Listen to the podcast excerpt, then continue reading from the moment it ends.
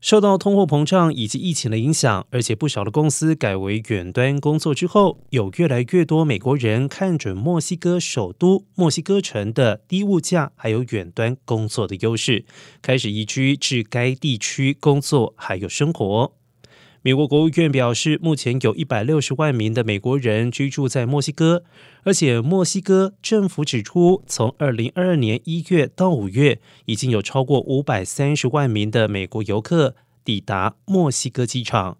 与二零一九年同期相比，增加了将近一百万人。不过，大量的美国人迁入，使得当地人流离失所，因为他们再也负担不起逐渐上涨的房价。同时，不少的餐厅还有咖啡馆开始迎合说英语的外籍人士，他们甚至不说西班牙语，而且认为当地人应该要懂得英语，这引起当地居民相当的不满。